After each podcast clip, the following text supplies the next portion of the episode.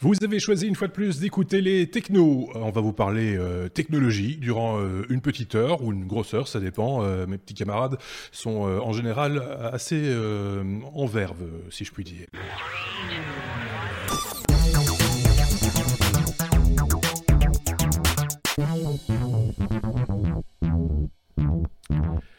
Épisode 189. Il s'est passé plein de choses niveau technologie cette semaine, en tout cas, euh, on le suppose. Euh, on va passer en revue notre revue de presse à nous. On peut pas vous parler de tout, je le dis euh, systématiquement chaque semaine, mais c'est important de le rappeler quand même. On peut pas vous parler de tout. On parle essentiellement de ce que mes petits camarades ont vu, ont suivi de, l'actualité technologique de la semaine et cette semaine. On retrouve nos amis Marc et Sébastien, celui qui a des cheveux. parce que maintenant il a une barbe aussi. Je peux, je peux pas les différencier sur, euh, sur la, pilosité du menton. C'est donc euh, ce sera sur les cheveux. Donc euh, ça fait un petit moment qu'on n'avait pas vu Sébastien. Donc salut Seb. Bonjour Marc également. Salut, salut. on va parler nouvelles technologies. Vous avez eu plein de trucs, j'imagine, à gauche, à droite. On, en parle dans, dans, un instant. Mais avant ça, parce que j'ai un jingle pour ça, peut-être le courrier des auditeurs, si vous le voulez bien.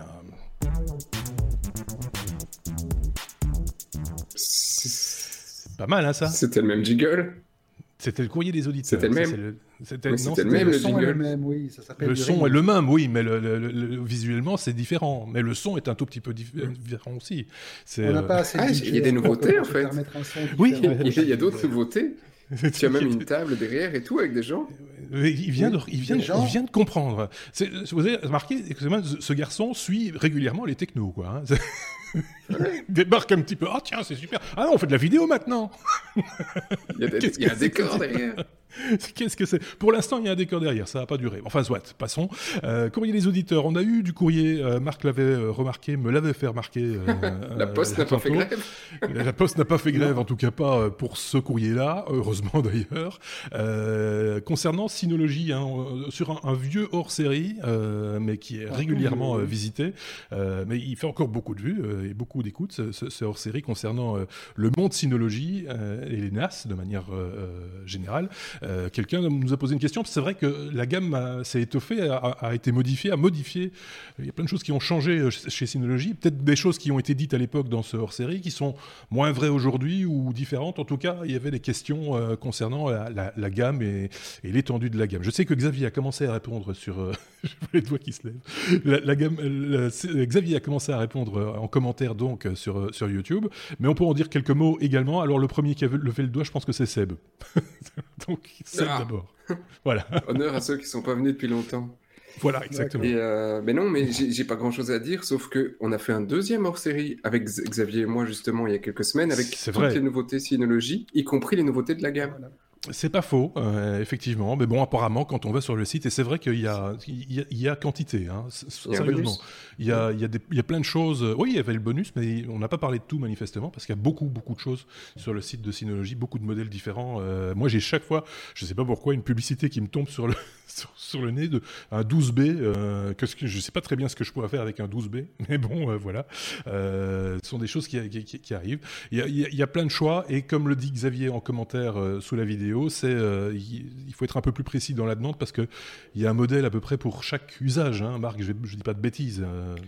Mais je me demande si j'ai bien lu la question. Je crois que la question avait un sens un peu plus large, mhm. dans la mesure où le monsieur nous posait également la question de savoir comment s'y retrouver dans le fait que non seulement Synology a étoffé sa gamme de manière quand même relativement conséquente, mais mhm. sur le marché, on trouve aujourd'hui beaucoup de fabricants de NAS qui se sont lancés et qui proposent d'autres modèles. Donc, quel est l'avantage de rester chez Synology par rapport à aller chez d'autres mmh. modèles comme QNAP, Asus, etc. Ou même aller, on avait un de nos auditeurs sur le premier hors-série qui nous avait répondu, oui, mais moi je m'éclate avec Open Media Vault, qui existe toujours.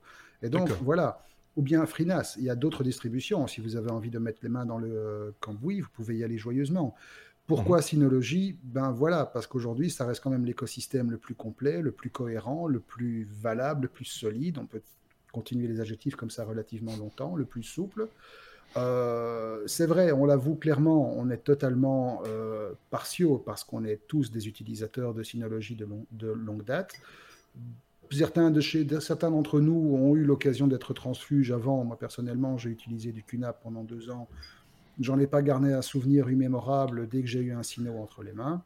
Mmh. Donc voilà, l'écosystème est tellement, est tellement riche, est tellement solide, et la communauté derrière est aussi tellement active que finalement, il n'y a pas moyen d'aller trouver quelque chose d'équivalent, en tout cas dans la même gamme de prix et la même gamme de puissance, que ce soit euh, en open source ou euh, chez d'autres concurrents. Maintenant, comme tu l'as dit, c'est vrai, la, gamme est suffisamment large que pour fournir des solutions à absolument tout le monde, depuis le petit utilisateur de base sans côté péjoratif aucun qui veut avoir un petit stockage d'appoint pour pouvoir partager deux, trois vidéos et sauvegarder ses photos, à la personne qui a déjà un besoin plus professionnel, qui doit faire tourner des trucs en semi-pro chez lui avec quelques machines virtuelles, ou comme nous professionnellement, Sébastien et moi, on a besoin de NAS, on a besoin de machines qui sont capables de résister avec des standards industriels. Et voilà, de nouveau, on peut monter très très haut en puissance, on peut monter très très haut. Et tout ça avec un environnement logiciel qui, étonnamment, mais très simplement, reste le même. Ça reste le, le Synology DSM, qui est un modèle de simplicité et d'efficacité. Et voilà, c'est très difficile de trouver quelque chose de ce niveau-là aujourd'hui. Ils n'ont pas, une pas une position monopolistique pour rien. Oui, c'est ça. Euh, de toute façon, Xavier s'est engagé à répondre. Il a répondu euh, en commentaire de cette euh, vidéo, mais je vous renvoie quand même aussi, effectivement, Sébastien a raison, vers le, bonus, où c'était un, c'était même, oui, c'était un bonus. C'était un bonus. C'était le premier bonus. Oui, tout à fait. Euh, consacré euh, à la keynote hein, qui avait eu lieu juste avant euh, l'enregistrement. C'était il y a quelques, quelques semaines maintenant, voire un ou deux mois. voilà. On a eu aussi des messages concernant le, bah, justement le bonus de la semaine dernière où on vous a parlé véhicules électriques polluants ou moins polluants ou plus polluants que moteur diesel. Il y a encore des gens, on le sent, hein, c'est épidermique, qui sont très très accrochés aux moteurs qui fument et qui font vroom vroom. parce que dès qu'on touche à, ça, ça, devient un petit peu, un petit peu difficile à, à gérer nerveusement, manifestement. Euh, on va pas revenir dessus, mais euh, je pense qu'on a là aussi répondu un petit peu à tout le monde. Il n'était pas euh, question pour euh, Sébastien, l'autre Sébastien, de, systématiquement casser tous les arguments. C'était juste d'opposer des arguments parce qu'il y a des arguments opposables quand on parle de pollution et quand on parle de véhicules électriques ou pas électriques.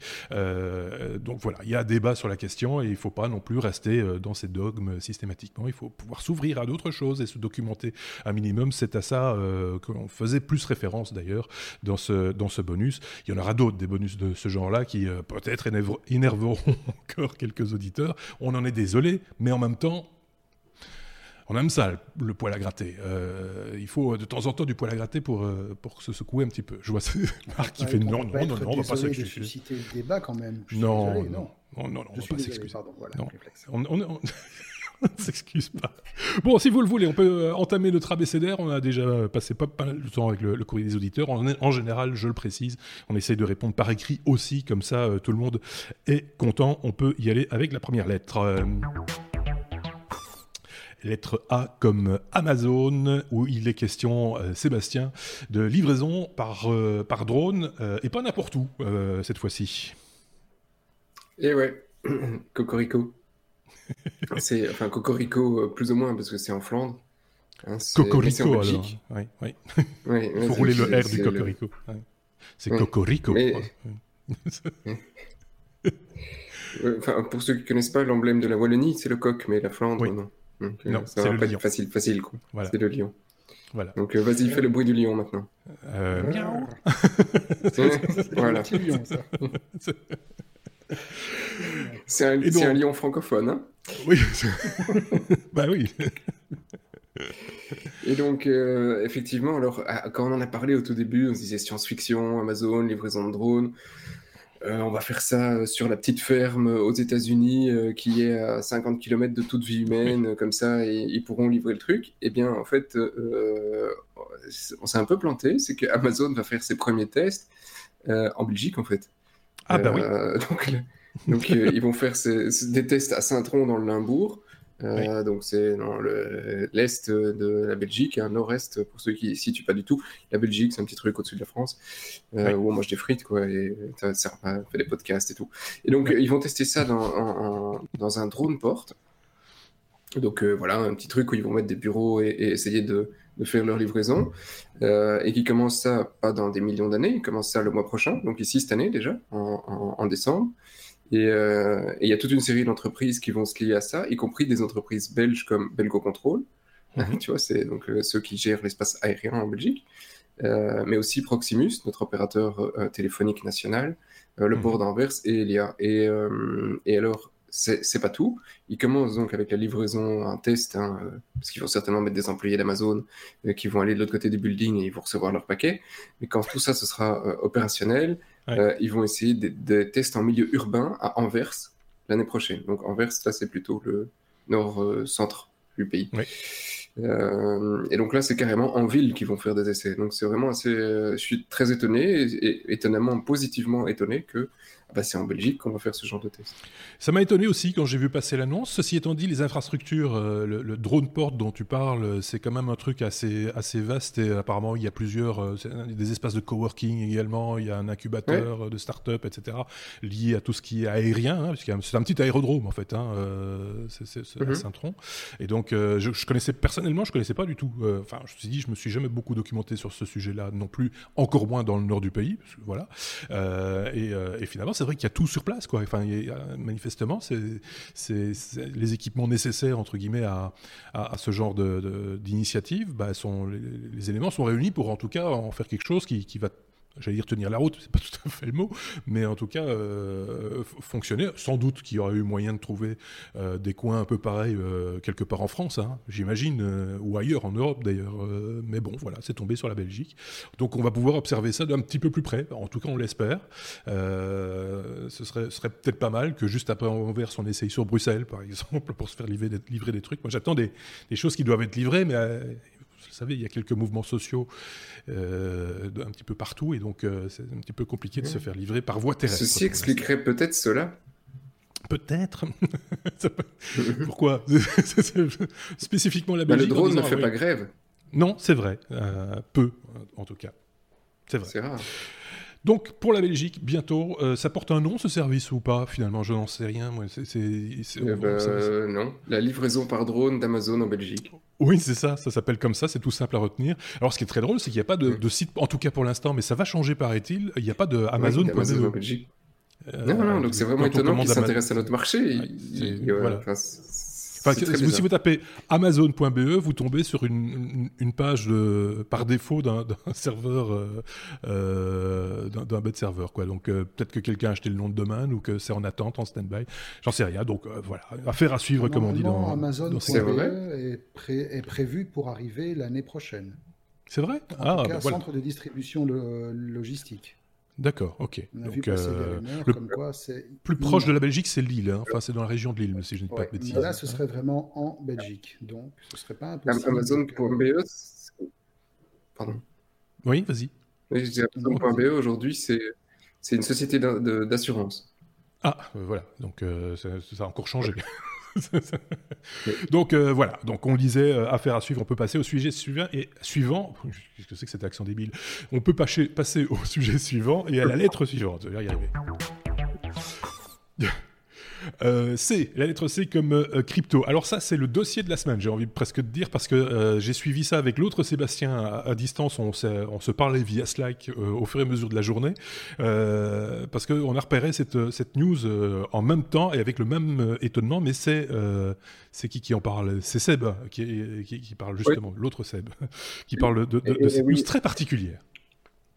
Oui, et, j'en parle probablement euh, avec toi, hein, parce que j'ai ressorti cette news de tous vos échanges. Vous aviez l'air passionné par le truc, donc je me dis, si vous êtes passionné, c'est qu'effectivement le truc est amusant. je ne voulais pas la laisser passer. Et, euh, donc, oui, ça part d'une annonce de, attention, on va pouvoir acheter des, bitcoins chez les buralistes euh, en France à partir du 1er janvier. qui a été démenti assez rapidement par la Banque de France en disant, bah, enfin oui, c'est c'est nous, on est derrière rien du tout.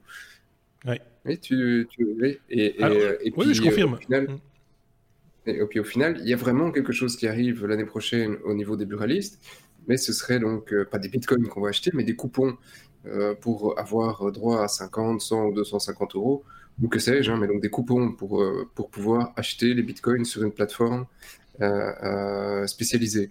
Donc c'est pas directement les bitcoins qu'on achète en, rentrant dans le bureau de tabac, c'est de la même manière qu'on va acheter une recharge de 50 euros pour aller sur l'App Store ou le Play Store, eh ben, on rachète 50 euros pour cette plateforme.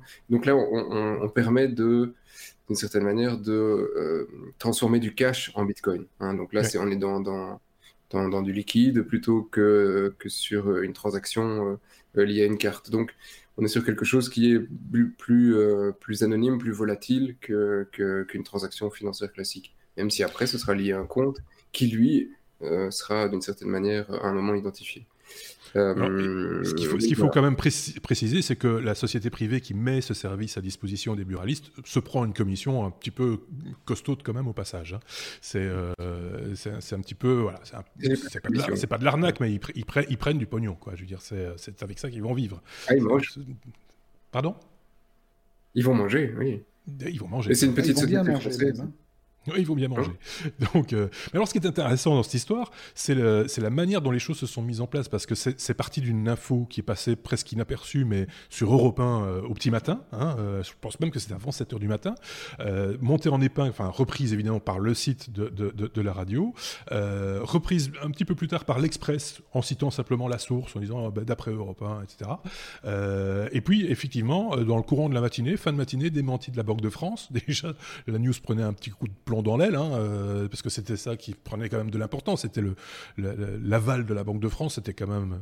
Et alors, c'était la manière dont était rédigé l'article aussi laissait, entendre que c'était un petit peu bizarre parce qu'il parlait de l'ouverture prochaine d'un site Bitcoin euh, qui, à, l'image de PayPal, allait proposer des paiements en ligne.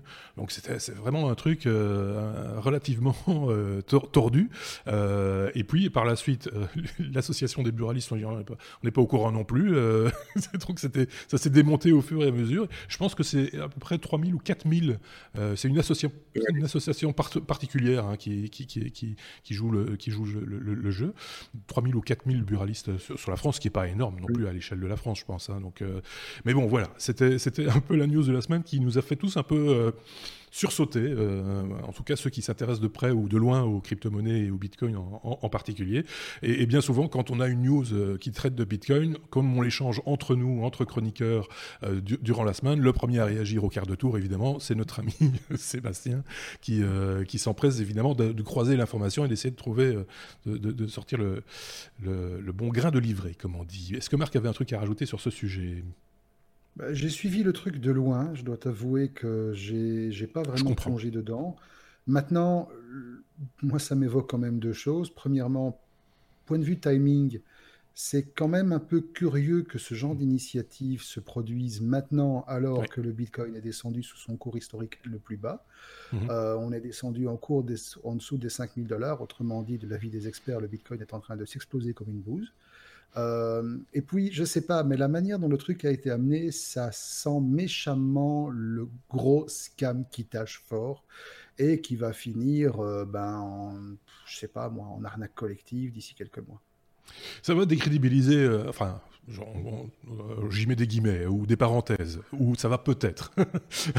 ça va peut-être, mais disons que là, comme ça, à chaud, ça inspire pas confiance. C'est ça. C'est ce que moi, ce que j'ai vu aussi sur les réseaux sociaux. Je, te donne la parole dans deux secondes, euh, Seb, mais c'est quand on regarde un petit peu euh, comment les gens réagissaient, parce qu'évidemment, en croisant l'information, forcément, ça passe par Twitter, ça passe par Facebook pour voir un petit peu quelles sont les tendances et ce que les, ce que les gens disent. C'est ça. C'était voilà, c'est une arnaque. Euh, c'est clairement là maintenant, on est sûr. Hein cette histoire de Bitcoin, c'est une arnaque. C'est voilà, ça n'aide pas évidemment, Seb. Oui, moi je, je, serais un petit peu plus dubitatif euh, faire un peu moins, euh, comment dire, sévère sur le truc. Euh, aujourd'hui, vous euh, qui nous écoutez et, nous ici, on sait ce que c'est un Bitcoin, on sait, on sait d'une certaine manière comment ouvrir un compte. C'est pas difficile. Tu, ouvres ton compte sur l'une ou l'autre plateforme, tu fais un virement de, de, liquide et puis après tu vas faire ton échange, etc. va voir, va demander ça à Monsieur Tout le Monde dans la rue euh, qui comprend pas grand chose à l'informatique et, on lui dit depuis des années tu devrais acheter des bitcoins. Le mec il se dit bah j'ai peut-être envie de mettre 50 balles dans un bitcoin pour au moins en avoir un euh, à mettre sous le sapin. euh, il sait pas quoi, tu vois. il sait comment tu veux qu'il fasse aujourd'hui. Euh, il va devoir demander à un copain informaticien pour qu'il lui explique où créer un compte. c'est pas aussi, aussi trivial que d'ouvrir un compte en banque et, et d'aller mettre 50 balles dessus. Donc, je pense que d'un point de vue grand public, peut-être qu'on est un peu dur en disant ouais, non, c'est une arnaque. Non, je pense que c'est quelque chose dont le grand public a besoin. Mais après, peut-être que c'est une arnaque derrière, peut-être que la société est pas top, etc. Mais ce genre d'initiative, on en aura besoin à un moment si tu veux que ce soit mm. grand public. Je, me permets juste un truc. On n'a pas dit que c'était une arnaque. On a dit que les, gens pensent que c'est une arnaque. Et, peut-être que c'en est une. Mais, mais, euh, mais ça, n'est pas rassurant. J'irai même plus loin. Le fait de mettre le Bitcoin à la disposition, les monnaies décentralisées de manière générale, à la disposition du grand public et de leur favoriser l'accès à ce genre d'instruments financiers, c'est quelque chose qui est hautement souhaitable. Mais la mhm. manière de ah. faire dans ce contexte précis, elle, ça pue le scam à plein nez. C'est un peu. Bah, le, fait, le principe, lui, est, lui est tout à fait euh, louable. Le principe est louable. Le problème, c'est qu'il n'y a pas d'explication derrière de, du fonctionnement. De, enfin voilà, il n'y a pas un travail de. La possibilité de le faire. on n'a pas compris. on n'a pas compris tes premiers mots parce que tu m'as passé dessus. Est-ce qu'on a Est-ce qu'on a laissé le temps à cette société d'expliquer ce qu'il voulait faire? Parce que Robin a sorti un, un papier et ça s'est enflammé. Oui, ben, ils ont sorti un papier déjà d'une imprécision crasse, euh, soyons clairs. Euh, ils n'ont pas été au bout du parce que c'est pas leur peut-être ils considèrent que c'est pas leur rôle non plus parce qu'ils sont grand public de rentrer dans les détails plus techniques, etc. C'est peut-être notre rôle, hein, euh, ou, d'autres, ou d'autres sites, des sites spécialisés d'en parler, mais mais le mettre à la portée du premier venu, tenez, ça c'est des bitcoins et vous, vous allez être millionnaire, c'est quand même un petit peu dangereux, quoi. C'est voilà, c'est comme il y avait eu une publicité qui circulait à un moment donné sur les, réseaux sociaux. Je ne sais plus quelle était la starlette euh, qui était l'égérie, entre guillemets, d'un revendeur, euh, un pourvoyeur de, crypto-monnaies, et qui vous disait c'est très simple, vous achetez, c'est parti, machin, vous êtes riche. Mais non, euh, il faut aller un petit peu, enfin, il faut un peu réfléchir, quoi. Là, pour le coup, la simplicité, peut-être un petit peu euh, un danger euh, à, certains égards. Et, à trop simplifier, effectivement, ça ouvre la porte à n'importe quelle euh, arnaque. Et, des arnaques aux, crypto-monnaies, il en existe. Hein, je ne les invente pas. Il y en a, il y en a régulièrement. il y a des arnaques dans tout. Hein, mais, ça, comme il y a des arnaques au diamant où on te dit, enfin tu vois, c'est l'arnaque n'est pas nouvelle, quel que soit le, milieu. ici, voilà, c'est la société, tu as Kepler.com, le truc, elle est pas fondamentalement dégueulasse. Euh, il t'explique comment ça fonctionne. Et, tu crées ton compte. Et puis de là, après, tu, tu, charges ton ticket pour pouvoir mettre ton argent dessus. Euh, bah, ouais, euh, je sais pas. J'ai du mal à, crucifier l'initiative sans, sans avoir pu acheter un ticket et tester le truc. voilà, ça me semble un peu rapide. Mais bon, bah, il faut. Ouais parce que nous, on est besoin. Hein, voilà. Oui, c'est ça. C'est parce que tu connais le principe, le fonctionnement, etc. Mais euh, c'est pas, voilà, c'est pas nécessairement, c'est pas parce que c'est sur un bout de papier que pour autant le concept est à la portée de tout le monde. C'est un peu ça que je voulais dire en, en, substance.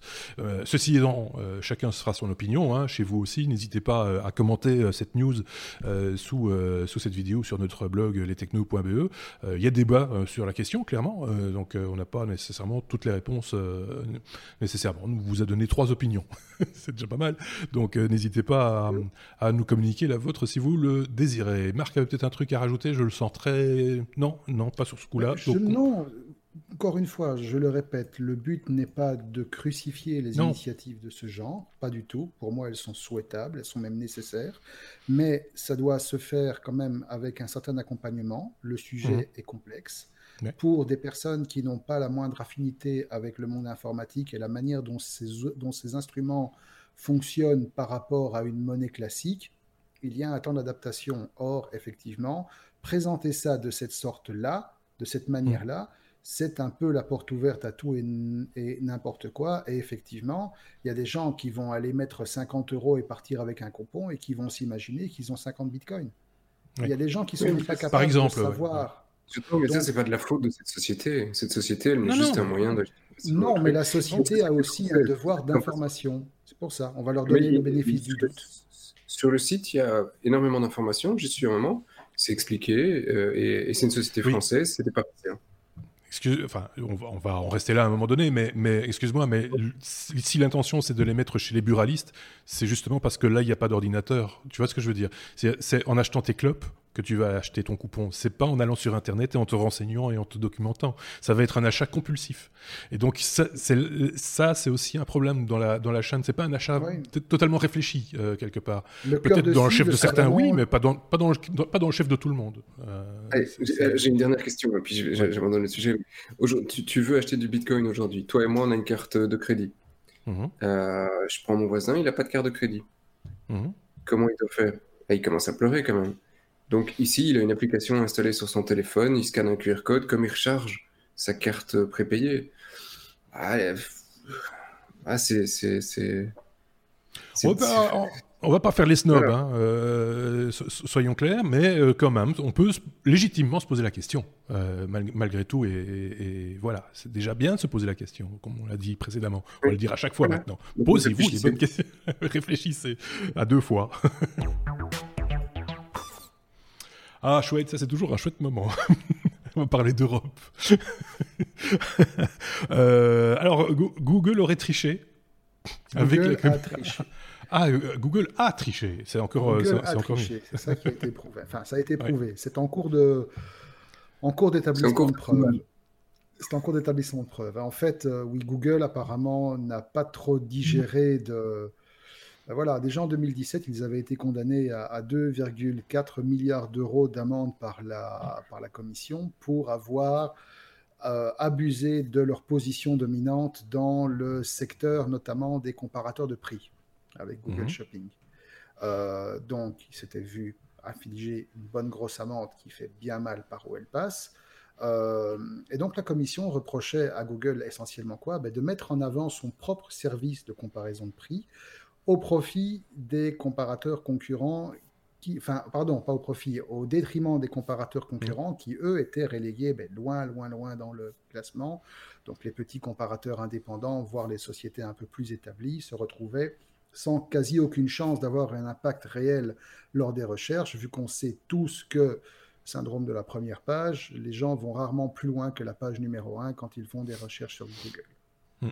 Et donc, euh, lorsque la commission lui a dit c'est pas bien, avec euh, la grosse amende à la clé, Google a dit pardon, je le ferai plus, et Google a fait amende honorable et s'est engagé à ne plus le faire. Sauf que la manière dont ils ont ils matérialisé cet engagement de ne plus le faire a pris une tournure assez amusante, dans la mesure où la commissaire européenne à la concurrence euh, a travaillé avec une chaîne de télé britannique enfin, conjointement avec une chaîne de télé britannique qui a réalisé une analyse et un reportage sur, enfin, une enquête plutôt sur la pratique, et qui s'est rendu compte que Google, effectivement, a triché dans la mesure où il est passé par des agences de pub, qu'il a incité à créer des dizaines de faux sites, des faux comparateurs rivaux, et donc, autrement dit, se positionnant toujours lui à l'entrée de gamme, à l'entrée de liste, les faux comparateurs suivant et remplissant le reste, ce qui fait que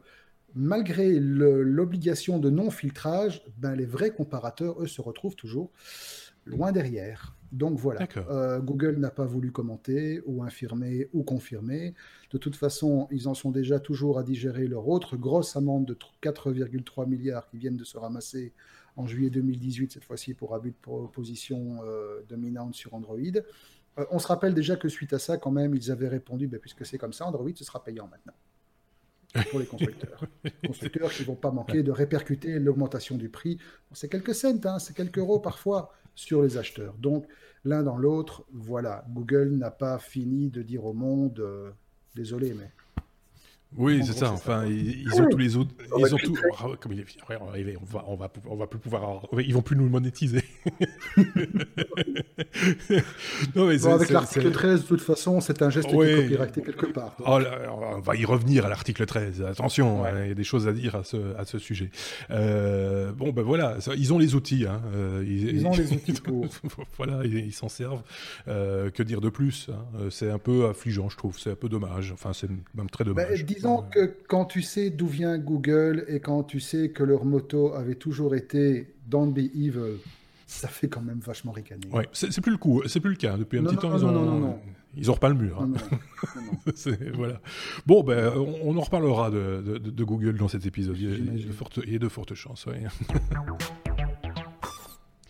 Allez, euh, on est à la lettre F comme euh, Facebook. Il y a euh, plusieurs choses à dire à, ce sujet. on va parler de Facebook à qui on réclame de plus en plus des, comptes. c'est qui qui en parle? C'est Marc? Ouais. C'est Marc qui parle de, ça. il s'est encore passé des choses, quoi. Il, encore eu il s'est encore passé des choses. Alors.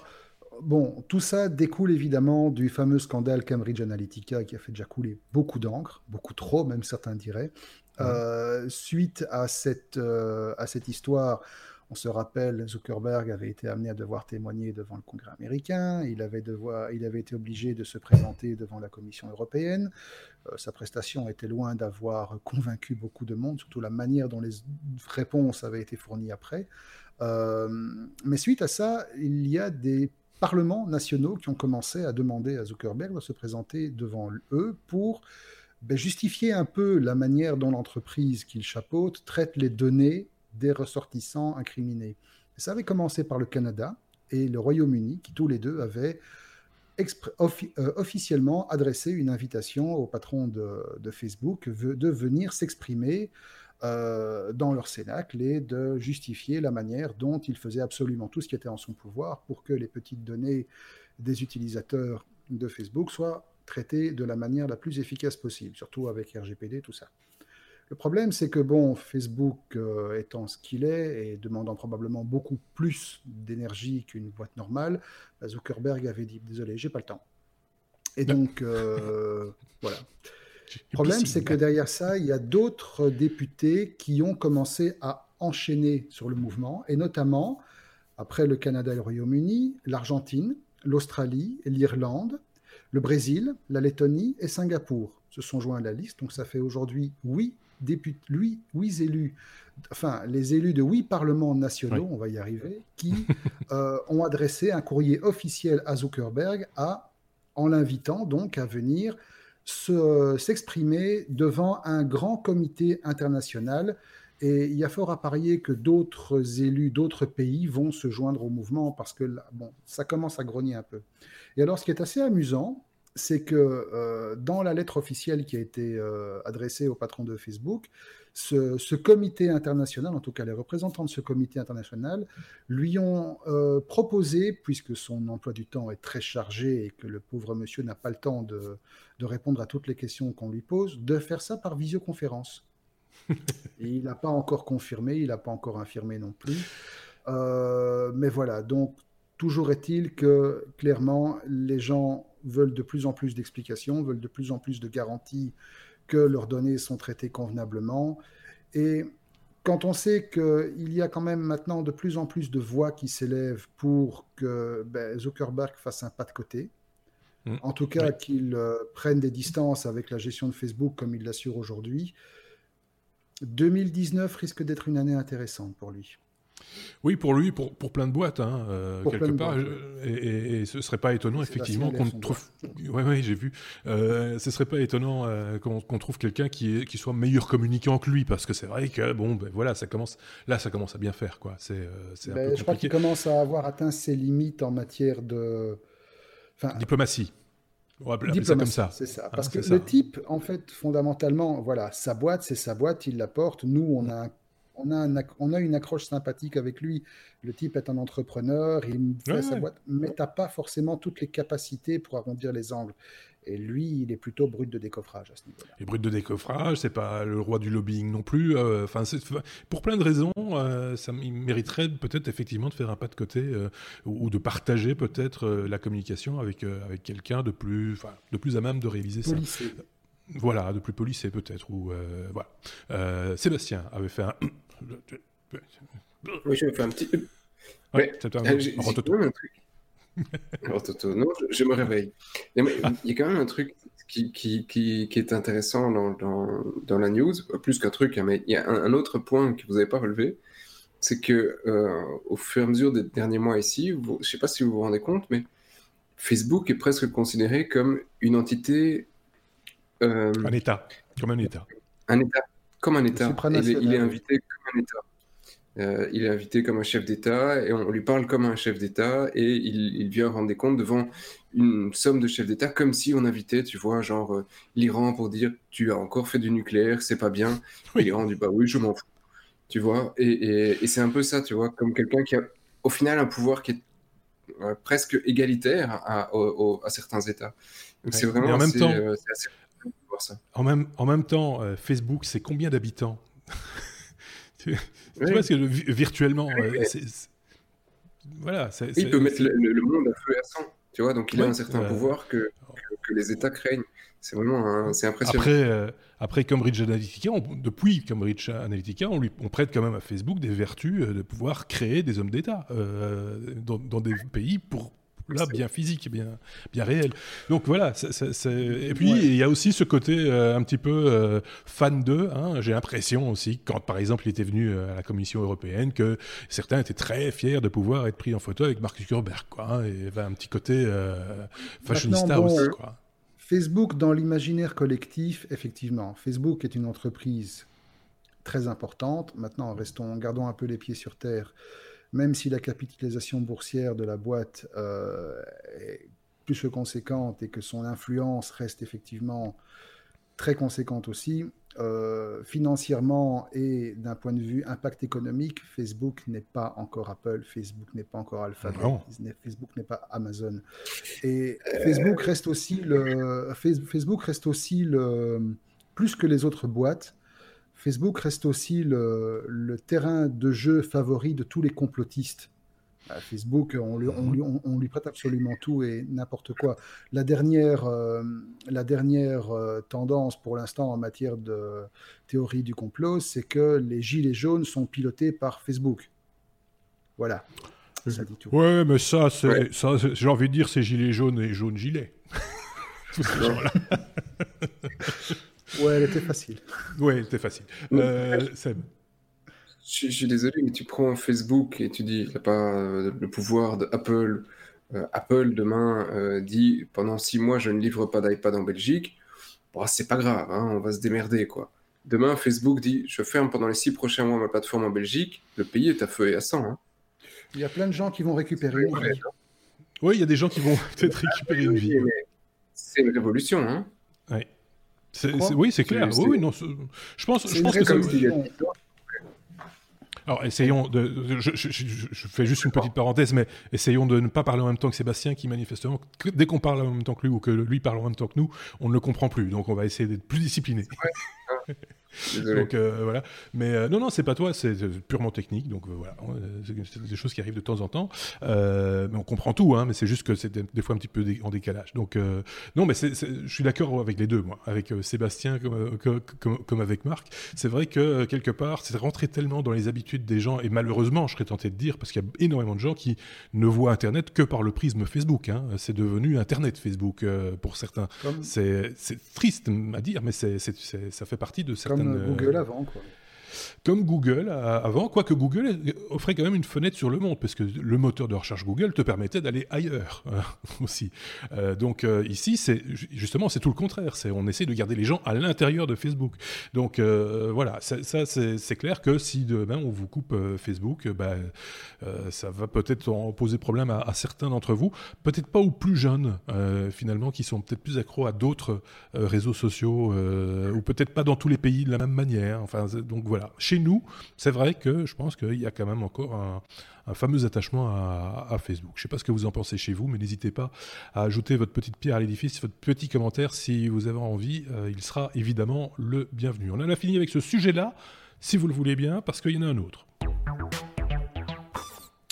On est de nouveau à la lettre F comme Facebook. Non, on ne revient pas en arrière, mais il y a plusieurs sujets Facebook euh, aujourd'hui pour le 189e épisode. Facebook a laissé une ado de 16 ans se faire vendre en ligne. Rien que ça, moi, ça me donne, euh, ça me donne froid dans le dos. Euh, Seb, je ne sais pas d'où vient cette information, parce que moi, personnellement, je l'avais pas, je suis passé complètement au travers. Mais c'est pas nécessairement le genre d'information après lesquelles on court en général. Non. Non, TechCrunch. Euh, et donc, ça a été, euh, c'est une info qui, qui, est, qui est ressortie d'une ONG euh, Plan International. et en fait, donc, c'est une, une, gamine de 16 ans qui a été vendue aux enchères par ses parents au Sud-Soudan. Donc, voilà, les parents avaient annoncé le truc sur, sur leur mur, et puis deux semaines après, ils ont décidé d'effectivement mettre leur fille aux enchères fille vierge hein, pour mariage, hein, qu'on s'entende bien. Hein.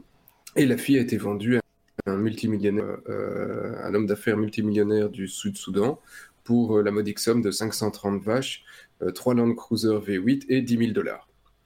Et, donc voilà, et la petite, la petite a été vendue. Alors ce qu'il faut savoir, c'est qu'effectivement, donc ça a été annoncé deux semaines avant. Facebook n'a pas eu le vent ou n'a pas trouvé bon de réagir. L'annonce a été publiée, l'annonce a été euh, comment dire, exécutée, hein. donc le truc a été jusqu'au bout de l'annonce. Le mec a réellement acheté, euh, grâce à Facebook, sa, sa nouvelle femme.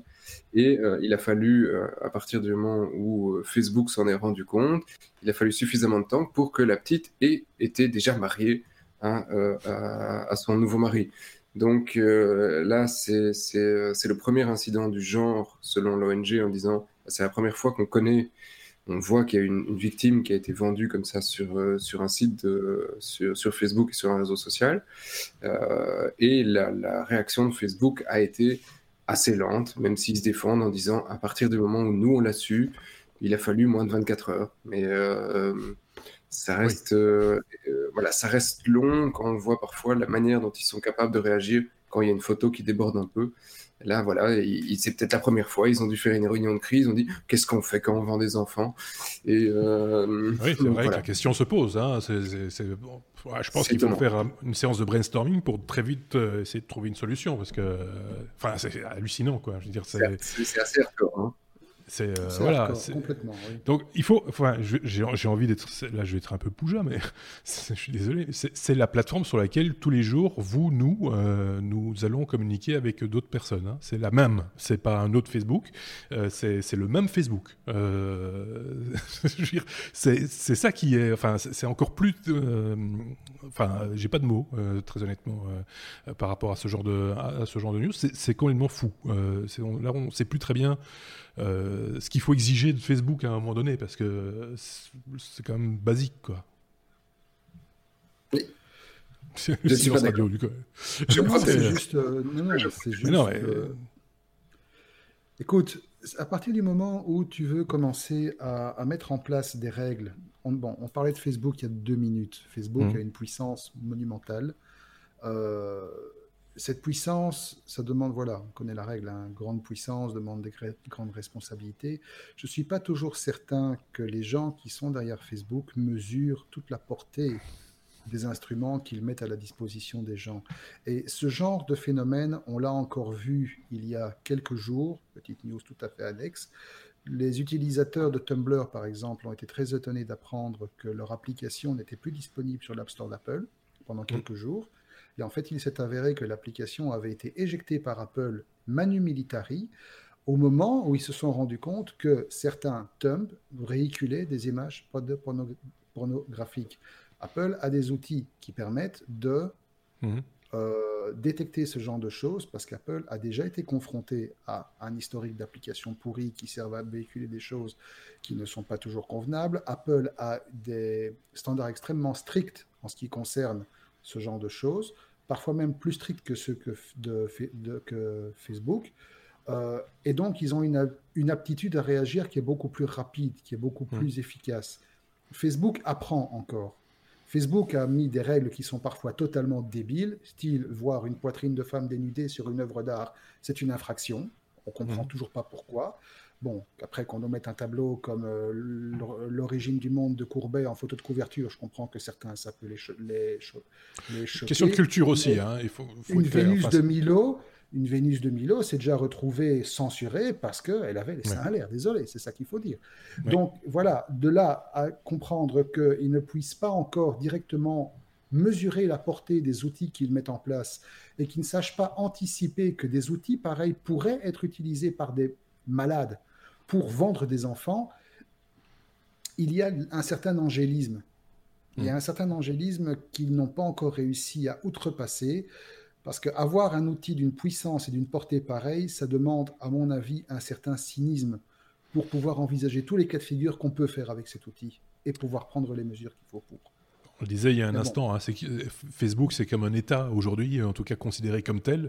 Euh, comme tu le disais, ben, ça implique des responsabilités. donc il devrait y avoir des sanctions. Euh, quelque part aussi. après, après, une, après, une, information pareille. Je sais, le doigt levé encore très scolairement. oui, Seb. oui, je fais ça comme ça, vu comme ça, on, m'entend. je voulais juste dire, je trouve qu'il est, il est fort solennel et fort bien triste, notre numéro. Mais non, pas ben nécessairement. mais l'actualité de la semaine n'est pas des plus folichonnes. Non, c'est ça. On peut pas, voilà, on peut pas rire de tout et pas de ça en tout cas. Ça, c'est, moi j'ai du mal hein, avec ce genre de, news. Donc, euh, on peut passer à la suite si tu veux. Euh, par exemple, on peut faire ça. Regarde, on va faire ça, ça va t'amuser. F comme ah. fuite, on va parler d'incontinence. Euh, oui. Ah c'est l'incontinence de compète là. Oui, c'est ça. C'est de, de, de, la c'est euh, Tesla qui, euh, qui, qui, perd ses jeunes. Euh, c'est ça. Hein. Ouais. Tesla qui perd ses jeunes, c'est un truc assez surréaliste parce que si à la rigueur c'était une de ces bonnes vieilles fuites des familles dont on commence à avoir l'habitude à coup de centaines de millions de données qui se retrouvent dans la, dans la nature, bon, on passe encore. Après tout, un personne est à l'abri d'une erreur de jeunesse. Non, là c'est quand même un truc un peu plus violent. C'est une aventure qui est arrivée à un monsieur qui s'appelle Daniel LF qui a la chance d'être un des premiers possesseurs de Tesla Model 3 et qui, ben voilà, comme il est utilisateur de longue date de Tesla, a voulu exprimer au travers des forums officiels de Tesla son ressenti sur ben voilà, sa nouvelle voiture, son nouveau joujou, ce qui est bien, son aventure, d'où ça vient, etc. Et donc, le problème, c'est qu'en commandant sa Model 3, le monsieur a, semble-t-il, subi des, les aléas d'un d'une livraison assez chaotique, de multiples retards et de soucis une fois que la voiture est arrivée chez lui. Et donc, comme n'importe qui d'un peu sensé et d'un peu communicant aujourd'hui, il a décidé d'aller sur le forum des utilisateurs de Tesla et de créer un poste. Parce que oui, nous sommes en 2018, les forums existent encore, il n'y a pas que Facebook. Je vois que Seb dit non, il dira pourquoi après.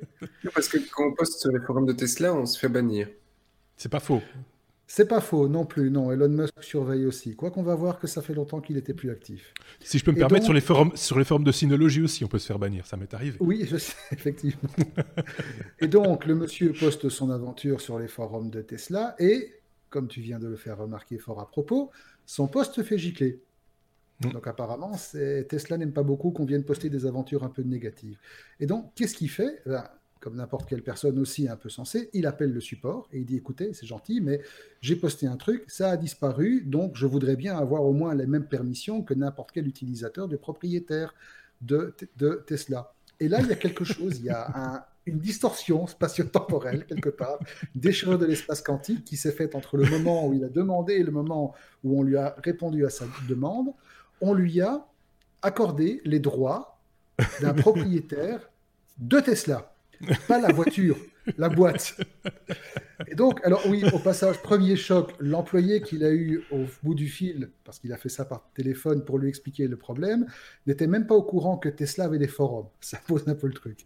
et donc, Monsieur LF s'est retrouvé avec un compte, de nouveau, utilisable et tout, où il s'est amusé à se rendre compte qu'il avait accès à plein de trucs intéressants, du style ben, créer des nouveaux sujets, gérer l'entièreté de la base, l'effacer s'il avait envie, accéder à tout le profil des employés Tesla qui étaient inscrits sur le forum. J'aurais dû dire ça, Synologie. je, suis propriétaire de Synologie. S'amuser à aller bidouiller le profil d'Elon Musk, gérer les permissions, modifier les infos du site, créer la réservation d'une voiture jusque-là, et même aller jusqu'à planifier l'installation d'un superchargeur. Donc en fait, ben. grosso modo, le type s'est retrouvé avec le mode super user slash god total. et le temps qu'il s'en rende compte, il a pu réaliser qu'il n'était pas le seul dans le cas. D'autres ah. utilisateurs avaient déjà subi ce genre de enfin ce genre d'aventure, et s'étaient retrouvés totalement libres de faire ce qu'ils voulaient sur le admin du truc, quoi. Admin, total admin, super admin. Et donc, euh, bon, il a quand même été un minimum honnête. Il a rappelé Tesla en disant Bon, maintenant que j'ai pu avoir accès à un million et demi de données euh, grosso modo, et que j'aurais pu faire un export et en faire ce que je veux, on va rentrer dans les choses. Vous me laissez poster ce que je veux, mais vous me retirez ce truc parce que moi, j'en veux pas. Et donc, euh, Tesla a reconnu, oui, bon, effectivement, on a peut-être été, on a été un peu vite pour pousser sur le mauvais bouton. On vous a donné un niveau d'accès qui n'était pas celui que vous étiez censé avoir, mais de toute façon, vous n'auriez rien pu faire avec. Donc, grosso modo, chez Tesla, quand tu es super admin, tu sais, tu sais rien faire.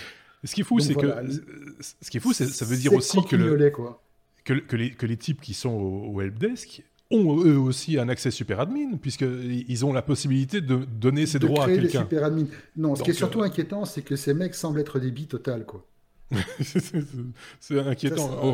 J'espère que c'est pas eux qui, qui, gèrent les, les, applications qui tournent dans les voitures. parce que ça, Je ne pense pas, non. Parce que celles-là, elles ont l'air quand même vachement, vachement, vachement efficaces. Ouais, donc euh, voilà. Ce qu'on n'a pas en efficacité d'un côté, on l'a peut-être plus de l'autre. enfin, ça pose plein de questions, quoi, hein, sur la gestion client, euh, sur le, voilà, le support, etc. On vous rassure, hein, si vous venez vous plaindre des technos sur le forum, sur le forum informaticien, on vous mettra pas super. N'ayez crainte, on ne vous donnera aucun droit. D'ailleurs, on n'en a déjà pas nous-mêmes. G, la lettre G comme euh, Google. On avait dit qu'on reparlerait de Google. Euh, alors c'est drôle, c'est Google qui menace de fermer Google News en Europe. C'est là qu'on va parler du fameux article 11 pour le coup. Hein, euh, D'abord l'article 11. Ouais, c'est ça. D'abord hein, l'article 11. De quoi s'agit-il On va pas on va pas parler que de l'article 11, on va aussi parler d'un autre article. Mais commençons par le 11. Alors, l'article 11, ben, vous savez que l'Europe évolue, évolue euh, en permanence. évolue con. oui, non, évolue. oui, c'est pas toujours dans le bon sens, mais bon, donc. Euh, l'article 11 euh, fait partie de tout un paquet de, de réglementations que l'Europe veut mettre en place et qui vise notamment à suivre une stratégie globale qui euh, s'axe sur quatre grands principes. La cybersécurité, les droits d'auteur, la connexion à haut débit et l'intelligence artificielle. Ça, ce sont les quatre axes que mhm. l'Europe veut suivre en matière de numérique pour les années qui viennent. Et il y a donc toute une série d'articles qu'ils sont en train d'adopter, qu'ils sont en train de mettre en place, qui seront par après déclinés comme d'habitude en articles, en loi euh, locale, nationale. Et il y a deux articles qui posent problème. Celui qui nous intéresse ici directement, c'est l'article 11, qui est un article qui prône l'instauration d'un droit voisin, c'est-à-dire un droit de créance sur les republications d'articles qui sont la propriété d'un journal, d'un auteur identifié.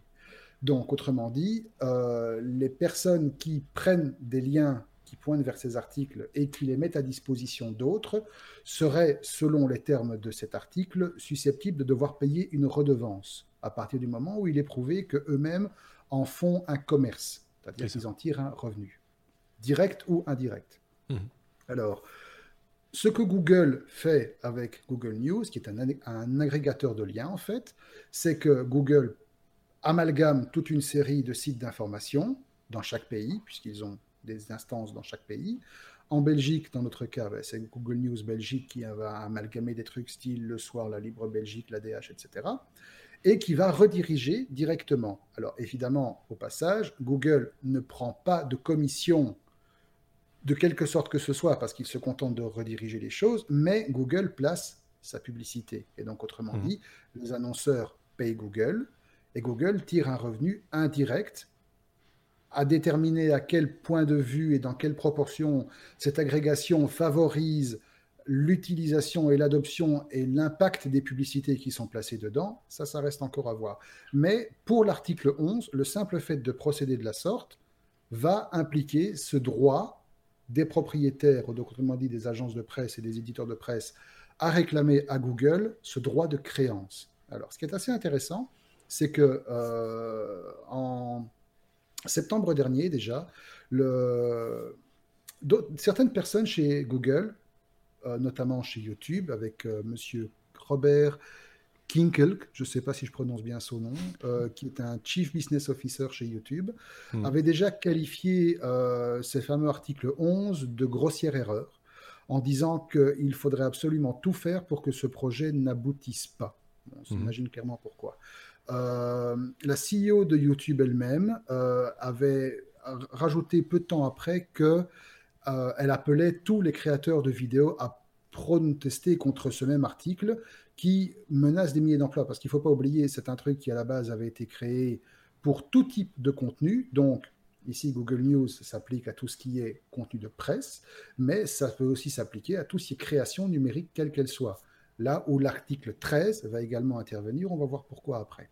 Mhm. Alors, on se rappelle aussi qu'il y a quelque temps, Google avait en Espagne purement et simplement fermé son service de news pour les mêmes raisons, parce que le comment dire, Euh, une loi similaire en Espagne avait conduit euh, la firme à décider simplement de supprimer totalement le service, ce qui avait causé une chute d'audience assez notable pour les médias qui bénéficiaient jusqu'alors de ce, de ce si je peux me permettre, c'est arrivé en Belgique aussi, hein, où, là c'était une, sur une action des éditeurs de presse. Euh, exactement. Mais Google News avait continué par la suite. Il y avait eu un arrangement plus ou moins négocié. Mais certains, certains journaux n'ont pas euh, bénéficié, entre guillemets, de la visibilité qu'offrait euh, Google, dont le soir, si je ne dis pas de bêtises. Voilà. Mais par contre, ici, ce qui se passe, c'est que voilà, Google va peut-être, en tout cas si les choses n'évoluent pas convenablement, parce que pour l'instant, rappelons que la, proposition qui vise à instaurer ces deux articles et d'autres euh, est toujours en, comment dire, en construction. Mhm. Euh, le Parlement européen va devoir se prononcer euh, en janvier à propos des dispositions propres à ces deux articles et qui vont devoir après être votées. Mais d'ici là, Google étudie sérieusement la possibilité de suspendre complètement son service Google News en Europe.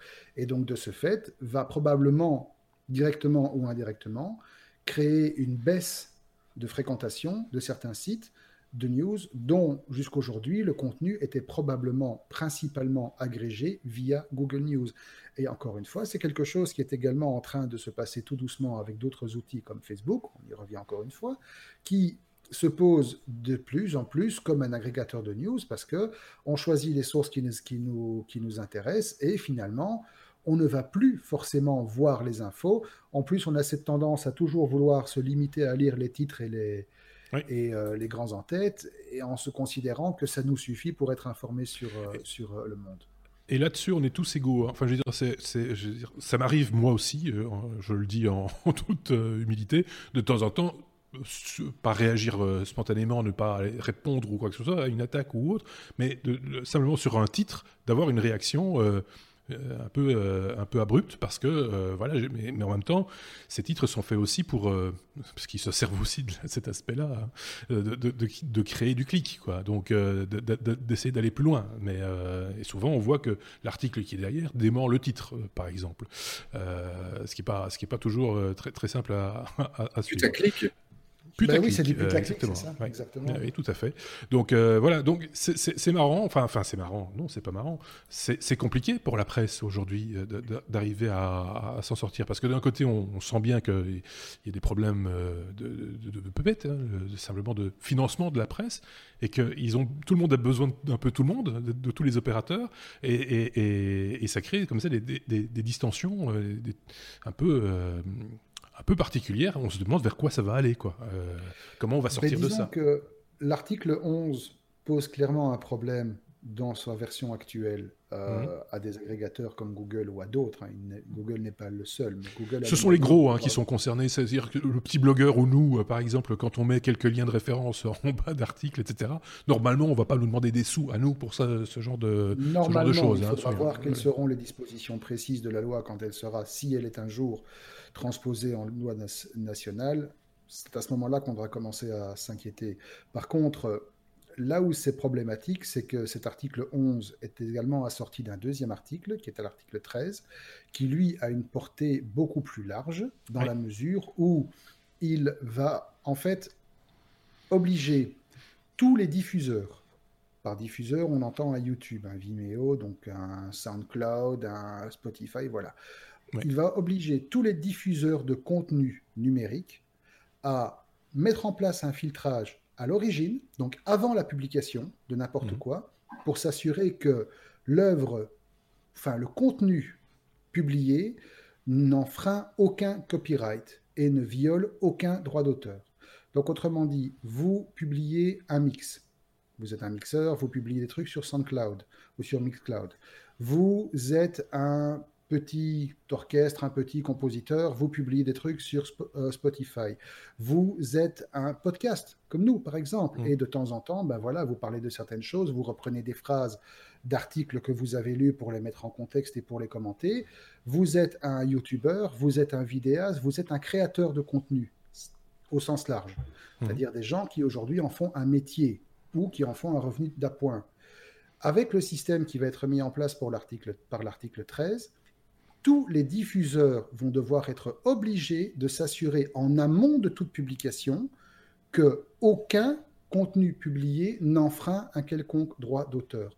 Autrement dit, on va demander à tous ces gens de mettre en place des machines de guerre d'une puissance hallucinante pour pouvoir s'assurer qu'aucune infraction ne sera commise. Parce que si infraction il y a, le texte de l'article prévoit des pénalités qui sont juste monstrueuses dans le cas mmh. où la réaction du diffuseur n'est pas immédiate.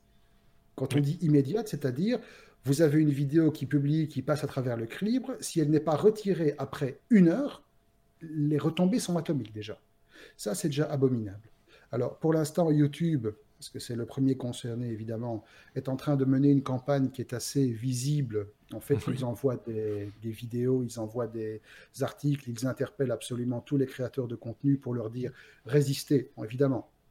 Pour eux, c'est clair que la démarche n'est pas totalement désintéressée, loin de là. Euh, leur technologie, la technologie du Content ID, permet déjà de travailler énormément Mhm. en amont de, tout ce show, de, tout cette, euh, de toute cette procédure, de toute cette méthodologie pour s'assurer qu'ils sont les plus compliant possibles. Mais devoir travailler dans l'autre sens risque, comme tu me fais remarquer, Marc, que certains YouTubeurs ont déjà été prévenus que leur œuvre, leur contenu mettrait peut-être plusieurs jours à être publié. Quand, on, parle, quand on sait qu'on parle de gens pour qui l'instantanéité est un facteur critique quand on fait de l'actualité, comme c'est notre cas. leur audience, voilà, exactement, ça va complètement tuer leur business. Oui, c'est difficile de, de, de, de comprendre tous ces mécanismes, parce qu'en même temps, on peut pas dire, et j'avais la même opinion par rapport au Content ID, euh, ça, permet aussi de dire, bah, c'est un, nid de créativité. Ça va peut-être forcer des gens à être plus créatifs et fermer des choses qui ne le sont pas du tout. Mais en même temps, euh, la, différence entre, par exemple, la parodie et, euh, la, pure copie, bah, pour un système informatisé, une intelligence artificielle comme le Content ID, bah, ça passe pas. et donc, ça, laisse derrière plein de de, nuances euh, qui, ont de la valeur. Parce que, comme tu le disais, ça peut être un DJ qui mixe euh, des choses, ça peut être euh, un travail sur du contenu existant, mais qui a un, un vrai travail artistique derrière, par exemple.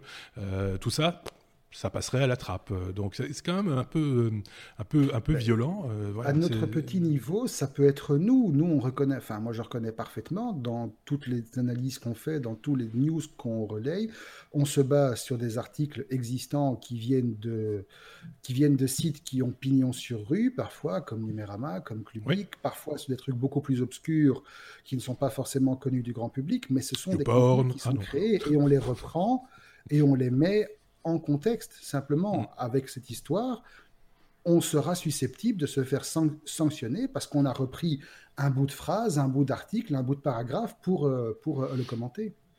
Simplement parce que et on le revendique. Euh, c'est notre fonds de commerce aussi, l'actualité. On a besoin des journalistes. Euh, euh, on a besoin de la presse, une presse correcte, enfin qui traite bien l'information, etc.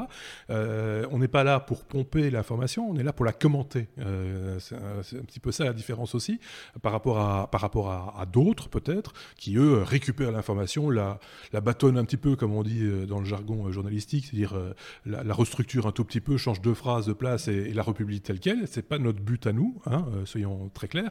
Nous, c'est voilà, on, lit un article de presse euh, et on le commente, on nous donne notre petite opinion et on essaie de partager notre petite opinion. Et, ce que font les, auditeurs quand ils le désirent, c'est répondre à cette, euh, à cette opinion avec la leur, avec leurs, leurs avis, etc.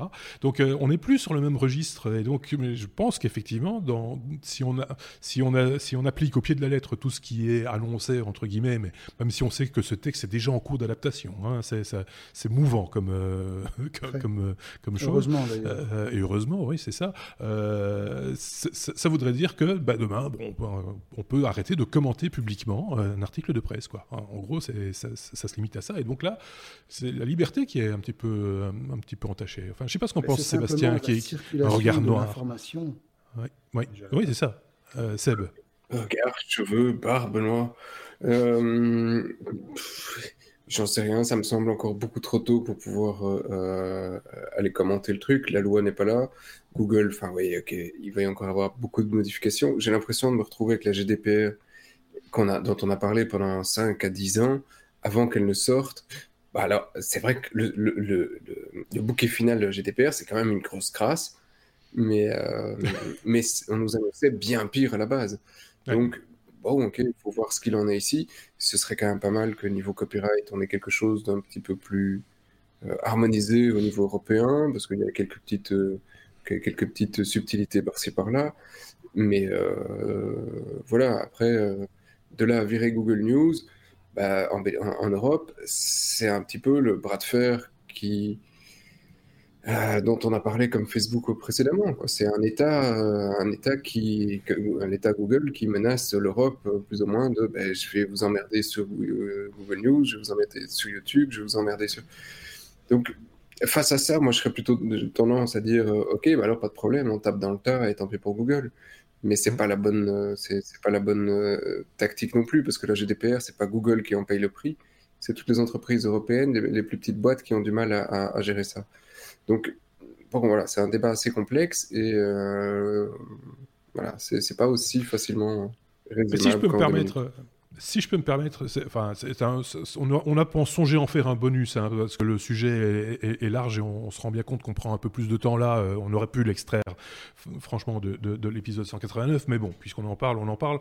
J'ai l'impression que ça, va un peu de pair avec tout ce qui est euh, contenu audiovisuel sur Internet, c'est-à-dire le principe même du podcast euh, ou des applications tierces euh, bah, font du référencement de podcast, mais mettent leur publicité devant nos contenus.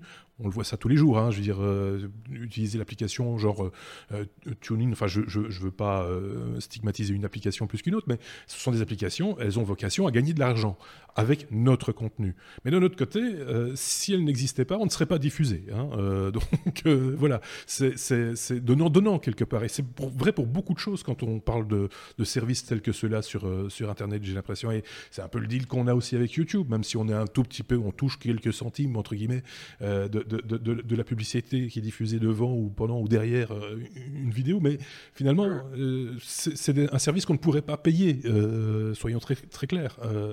voilà. Là aussi, c'est du donnant-donnant. Mais ça, c'est à notre petit niveau, à nous, YouTubeurs ou, ou podcasteurs. Là, on parle d'entités bien plus importantes, avec derrière des, salariés, des gens qui vivent de ça. Euh, et donc ça prend des dimensions et des, enfin, des, proportions qui sont quand même assez, assez faramineuses hein, quand on réfléchit bien. Donc ça mérite quand même réflexion. Euh, ça mérite de, de, se poser un peu, de dire tiens, comment est-ce qu'on peut faire, comment on peut arranger les choses pour que ça s'emboîte mieux, euh, pour parler simplement. voilà. Je ne sais pas si quelqu'un a quelque chose à rajouter là-dessus ou si on peut passer à la suite, c'est comme vous voulez. il y a clairement débat. On va passer à la suite, mais ce qui est clair, c'est que, bon, Seb a raison, il y a encore beaucoup d'eau qui peut couler sur le pont. Simplement, l'Europe nous a habitués ces dernières années à, comment dire, à, à déployer des trésors d'imagination pour foirer des trucs. et ils nous ont bien foiré la GDPR, parce qu'on se rend compte maintenant, au fil du temps, ça fait maintenant six mois, que voilà, on va pas faire l'apologie de ce qui s'est passé, mais la GDPR, c'est grosso modo une catastrophe d'ampleur atomique aussi, pour mmh. énormément de sociétés, parce que c'est grosso modo impossible à mettre en, pratique au pied de la lettre, parce que les instances nationales sont complètement à la ramasse. En Belgique, euh, le suivi des plaintes et le suivi des dossiers est juste impossible, parce que rien n'a été prévu pour traiter une masse d'informations pareille. Et donc ici, on a quand même légitimement le droit d'avoir peur de ce qu'ils vont nous dégager. Je, dis pas mm. que ce qu'ils ont en train de je, ne dis pas que ce qu'ils ont mis en place à ce stade dans les textes préliminaires des articles 11 et 13 va être appliqué tel quel. Après, mm.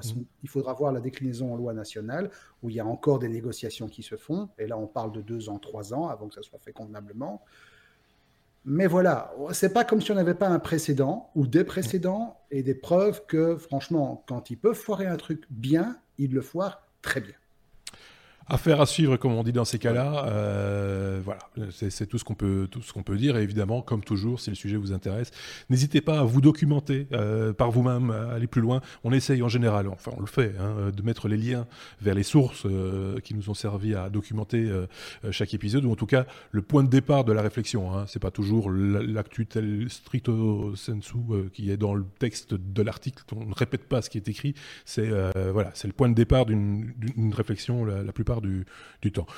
Après une certaine heure, j'invente des mots, hein, je vous le dis, euh, donc euh, on peut passer à la suite. Pas grave. comme sécurité. Euh, sécurité du côté d'Amazon. Euh, pour le coup, c'est une fuite encore, euh, une fuite de mail encore.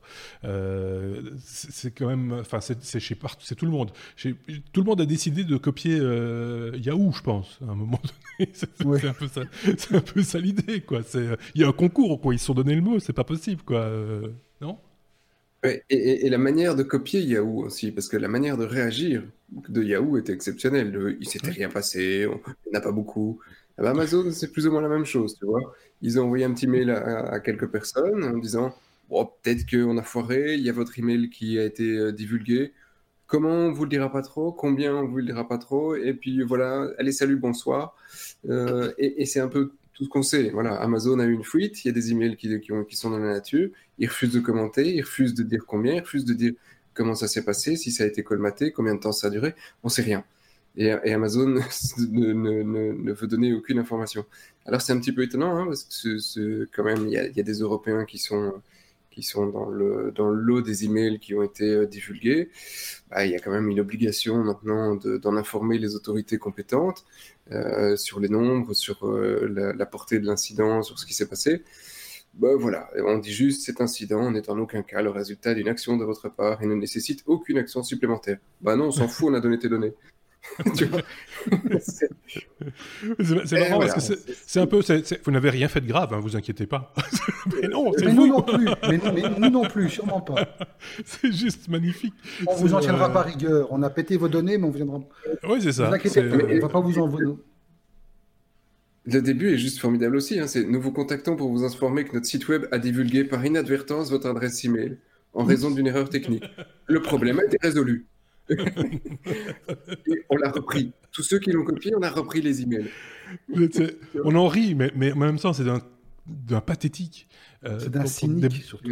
Et d'un cynique. Pour des boîtes d'une telle ampleur, et, enfin, c'est juste. Euh, voilà, c'est. Euh, maintenant, on fait ce qu'on veut. on n'a plus de compte à rendre. on n'a plus de voilà. Et comme tu le disais, avec tout ce qu'on a dit précédemment sur la GDPR, machin, etc. Le GDPR, c'est c'est juste ah, c'est fort. Hein. c'est joli. J'ai l'impression que c'est quelqu'un qui a écrit le mail qui s'était dit on va le mettre dans le classeur pour la GDPR au cas où, ouais, on a filé ton email, on est désolé, on le fera plus. Allez, salut, ça c'est réglé. Alors, on a donné ta carte de crédit, désolé, on le fera plus. Ça c'est fait. On a donné, tu vois. oui, c'est ça. ça euh, c'est, ça, c'est plus de l'incontinence, ça, c'est du vraiment on te pisse dessus. c'est, juste ça, quoi. On peut passer à la lettre suivante. Si vous voulez bien, on passe à la lettre suivante. Qui est, euh, tiens, ah. Là aussi, tiens, on se répète. Euh, est-ce comme sécurité encore, Marc On va parler de nos deux vieux bons potes euh, Spectre et, Meltdown. il y en a un peu plus, je vous le mets quand même. Ben oui, c'est ça. Parce que finalement, vous, vous, vous, rappelez, on en avait parlé il y a très très très longtemps, deux petits bidules avec des noms à coucher dehors, Spectre et Meltdown. Juste ce genre de trucs euh, qui font pas peur du tout, rien que les noms, quoi. Ça fait un peu syndrome chinois, Meltdown. Euh, pour rappel, c'était quoi au fait Spectre et Meltdown C'était des, des failles matérielles des mhm. failles dues à des défauts de conception au niveau de l'architecture de base des microprocesseurs. Vous savez, les petits bouts de plastique et de silicium qui font grosso modo qu'un ordinateur fonctionne et qui permettaient à des données de passer entre les mailles du filet, entre les barrières, qui normalement sont censées compartimenter la, gestion des données entre les différentes applications. Donc mhm. les applications sont compartimentées et les données qui sont dans une application sont censées rester dans cette application, sauf certaines données qui transitent par ce qu'on appelle une couche d'abstraction et qui véhiculent, qui sont véhiculées entre l'application et le système. Mais voilà, à ce niveau-là, c'est un étage, pas plus, et ça reste dans sa petite boîte. Spectre et Meltdown permettent à ces données ben, globalement d'être distribuées ailleurs et donc de supprimer tout le système d'isolation que le processeur et le système d'exploitation contribuent à mettre ensemble. Et donc en cassant cette isolation, une application peut avoir accès à des données qui sont utilisées par d'autres applications, mais également, et c'est là que c'est plus chiant, pardon, c'est avoir accès directement à des données qui sont utilisées par le système d'exploitation et qui sont censées être utilisées uniquement par lui, comme par exemple tous vos mots de passe qui sont gérés par le système entre autres. Et donc, euh, il y avait eu un, énorme scandale, un énorme bordel, on va dire le mot, parce qu'on s'était rendu compte que la faille n'était pas colmatable de manière aussi simple, vu que c'était une faille matérielle, mhm. que cette faille allait avoir bah, probablement un, allait prendre un temps certain pour être euh, résolue, vu qu'il faudrait attendre la prochaine itération des nouvelles architectures pour corriger le problème au niveau matériel qu'entre-temps, on pouvait effectivement patcher certains trucs en allant au niveau du système d'exploitation, corriger de manière logicielle en partie les fautes qui étaient commises et les faiblesses qui étaient induites par ces failles, mais que ça allait avoir des conséquences au niveau des performances. On parlait de 10 à 20 à 30 de performance en moins, surtout dans le domaine des, des, architectures qui traînent de très grosses données, notamment les serveurs. Pour les desktop pour nos petites machines à nous, c'était moins visible, mais quand même. Et puis on s'était dit, ben voilà, ils ont fait leur truc, c'est bien, ils ont fait leur page, tout le monde est content, maintenant ça tourne, ok, j'ai pas vu beaucoup de problèmes, j'ai pas remarqué que Windows tournait moins vite ou que Linux se vautrait plus que d'habitude, non. Mais malgré ça, ça a, pas, ça a quand même continué, oui. Alors tu dis, que Windows tournait moins vite ou que Linux se plantait, se vautrait moins que d'habitude. Je veux dire, je suis pas d'accord avec cette remarque. Ça, je savais que réagir. C'était une pique. Voilà. C'était une pique. C'est pas gentil. Voilà. Oui, mais donc... Euh, oui. mais bon, voilà. C'est pas grave, hein. macOS se vautrait aussi. je euh, voilà. Maintenant, donc, des chercheurs en sécurité qui ont quand même continuer à se poser la question si le bidule était vraiment résolu ou pas, euh, en fait, on trouvait des nouvelles variantes. Parce ah, qu'on s'est rendu compte que, au-delà de l'architecture de base du processeur qui induisait les, les versions originales de Spectre et de Meltdown, il y en a d'autres parce que les architectures des processeurs ne sont pas toujours les mêmes selon qu'on travaille sur des, sur des processeurs simples, des processeurs un peu plus complexes, des processeurs pour des serveurs, des processeurs qui fonctionnent en grappe, etc. Et donc, on a découvert sept nouveaux, sept nouveaux types de, de failles, sept nouvelles types de failles ou de faiblesses qui peuvent induire des attaques pour alors les CPU Intel, les CPU AMD et les CPU ARM, c'est-à-dire grosso modo tous les CPU qui existent aujourd'hui sur le marché du serveur et du desktop. Donc, euh, ça fait un total quand même, avec tout ce qui a été recensé depuis le début, de 13 attaques différentes qui sont susceptibles d'être utilisées pour mettre au point des saloperies qui permettent de récupérer des données alors qu'elles ne devraient pas l'être. Euh, sur ces 13 attaques, 6 sont extrêmement difficiles, dans la mesure où les chercheurs qui les ont mises en évidence n'ont pas forcément été capables de les reproduire dans un cadre réel. Donc il y en a une partie qui est quand même relativement théorique. Mais ça reste quand même sept, ça laisse quand même sept attaques dans la nature qui, elles, peuvent être utilisées par des gens mal intentionnés. Alors évidemment, les patchs sont en cours, les, les, correctifs sont en cours d'élaboration, ils seront disponibles prochainement. Euh, les fondeurs, donc Intel, ARM et AMD, ont été prévenus et font tout ce qui est en leur, en leur moyen. Maintenant, voilà, ça a quand même méchamment un goût de réchauffer. Et voilà, on espère juste que dans trois mois ou six mois, ils vont pas nous dire finalement, c'est pas 7, c'est 42. Ce qui, m'amuse, dans, enfin, m'amuse, euh, entendons-nous, euh, dans cette histoire, oui, j'y mets des guillemets, euh, c'est que un de nos chroniqueurs, je crois que c'était Xavier, je pense bien six mois après l'annonce de ces deux petits camarades Spectre et Meltdown, avait dit, s'était interrogé, avait dit, ah, quand est-ce qu'on aura des processeurs propres hein Quand est-ce qu'on aura Parce que voilà, c'était de l'architecture même de, ces processeurs en cours de commercialisation ou à venir qui étaient, qui, qui, sont, qui sont impactés. Et donc, quand est-ce qu'on sera nettoyé entre guillemets de ces de ces crassonnettes, je vois qu'a priori on va se les garder un bout de temps quoi. c'est pas fini. c'est on n'a pas réglé le problème, hein, soyons clairs. en tout cas pas pour tout le monde et pas de la même manière quoi. C'est Seb avait un truc à rajouter, j'en suis sûr. Il est vexé, personnellement, non, non, à part Linux, euh, ça plante pas. Je pense qu'il s'était trompé d'OS. Honnêtement, sinon, Spectre, Meldon.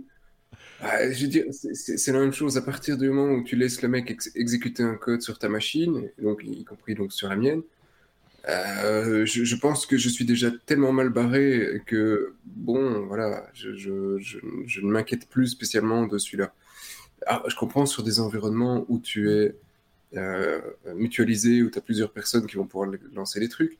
Mais à partir du moment où tu vas quand même lancer un programme où tu lui as fait confiance, euh, qui réussisse à aller chercher un truc, un mot de passe euh, dans une adresse à laquelle il n'est pas censé aller, de toute façon, il peut déjà faire tellement pire avec ta machine oui, c'est ça. Bon, enfin, c'est un argument, je pense que tu nous avais déjà euh, euh, servi euh, bah, quand on en avait parlé la première fois, c'était de dire, certes, c'est une faille, mais si on arrivait à faire ça, on aurait pu aussi arriver à faire autre chose sans cette faille. Quoi. en gros, c'est... Oui, la porte est déjà ouverte, quoi. C'est. Oui. Voilà, c'est qui, une fois que la porte est ouverte, qu'il aille dans la cuisine ou qui ou à la cave, finalement, c'est vrai que il est dedans, il est dedans, quoi. C'est un peu ça l'idée. Voilà, c'est un argument, hein, on peut l'entendre. Euh, et donc, pas sous mais c'est un impact, mais alors pour le grand public, c'est un impact est quand même très, très mitigé jusqu'à ce que tu aies un, un, botnet, un, un, trojan qui réussisse à, aller chez tout le monde et récupérer les informations qu'il ne devrait pas. Mais, on l'a euh, dit, hein, on a précisé, euh, Seb, euh, Marc a bien précisé que c'était ce qui, était, ce qui était le plus impacté ou pouvait être le plus impacté, c'était les univers serveurs, enfin les, grosses machines dans des fonctions très spécifiques. oui, et là encore, je suis désolé, pour, pour, la plupart des infrastructures, c'est des machines qui, qui sont à un seul propriétaire. Donc à partir du moment où tu, un tiers arrive à lancer un programme dessus, bah, déjà, la société, elle panique. Hein, euh, mm. ils, peuvent, euh, ils peuvent commencer à écrire leurs lettres pour la GDPR. Hein. Donc, euh, non, enfin, oui, il y, a certaines sociétés où, et effectivement, dans un environnement, tu vas dire un environnement hyper sécurisé, bancaire, ou tu vas dire, c'est la panique. Et ça doit être corrigé, il y a une faille, ça doit être corrigé. Hein. ça, ça je, ne, je nie pas le truc, mais je trouve que leur impact est quand même mitigé par rapport à, plein d'autres euh, problèmes qu'on trouve en sécurité aujourd'hui. L'autre chose qui ressortait également, et puis après on passera à la suite, hein, mais c'est que, c'est que le correctif software de cette faille hardware euh, bouffait des ressources aussi. Donc euh, les, machines qui, en l'occurrence, ont besoin de ressources, serveurs, etc., avaient donc des, capacités moindres, ou en tout cas amoindries, par, par, par, le patch, quoi, en, gros. Donc, que là, il pouvait y avoir des... Non, non, c'est ça, mais on est bien d'accord. Mais, je crois que c'était automatique. Hein. C'est un, oui, un, petit aspect automatique quand même, mais quoi qu'il en soit, du coup, c'est une question, il y a une question de coût, euh, il y a une, question de coût également, et puis une question d'environnement, parce que ce sont des machines qui tournent finalement. Si ça bouffe 10% des ressources de la machine, ben c'est 10% euh, d'énergie entre guillemets consommée pour rien, quoi. Euh, c'est aussi, aussi, ça la problématique du. oui, mais oui, mais alors là, tu peux rentrer dans un plus vaste débat. J'étais euh, dans, un data center encore il y a quelques jours pour, euh, pour, pour, le job, et, euh, et j'ai regardé l'armoire qui était à côté de celle que j'utilisais. Là, en l'occurrence, c'était pas pour la société pour laquelle on, on, nous connaît, hein, mais en l'occurrence, c'était un, un, rack où il y avait 11 U, les 11 pizza box, et à mmh. côté, il y en avait une, une quarantaine, 44 ça. Et, euh, et, en fait, qu'est-ce que tu qu'est-ce que tu regardais dans, dans l'énorme armoire? Eh ben, si tu faisais, si tu remplaçais les machines par des machines actuelles, tu pouvais te limiter à 4-5 machines. Parce que la puissance est, telle que, que tout, tout, avec un très peu d'investissement, ben, tu pouvais refaire tout fonctionner sur, euh, sur ces quelques machines et donc diminuer ta facture d'électricité de manière gigantesque, diminuer ton empreinte, etc. etc. Ah Donc, euh, tu veux dire, aujourd'hui, on va perdre 10% sur, ces, sur les machines. OK, dans deux ans, on va te sortir des machines qui vont de toute façon pouvoir te permettre euh, euh, de, remettre tout ça à plat. À l'époque, on avait besoin d'une de, dizaine de machines pour pouvoir faire tourner les trucs. Maintenant, sur une machine, on, peut t'héberger des, des, dizaines. Ça va dans le bon sens, c'est ce que tu veux dire. Oui, ça va dans le bon sens. Donc, euh, ok, on va le récupérer. C'est dommage, on a perdu du temps, on a perdu de l'énergie, mais on va le récupérer. Ok, bon, ben, euh, bonne et mauvaise nouvelle en même temps, enfin chacun jugera. Quoi qu'il en soit, voilà, ça était dans l'actualité, ça a été épinglé par Marc. Traditionnellement, vous le savez, ou en tout cas la plupart du temps, enfin souvent, euh, on termine euh, un épisode par la lettre W, hein, même s'il y a des autres lettres, X, Y, Z, des fois on met W en dernier, parce que c'est le moment du oui mais non.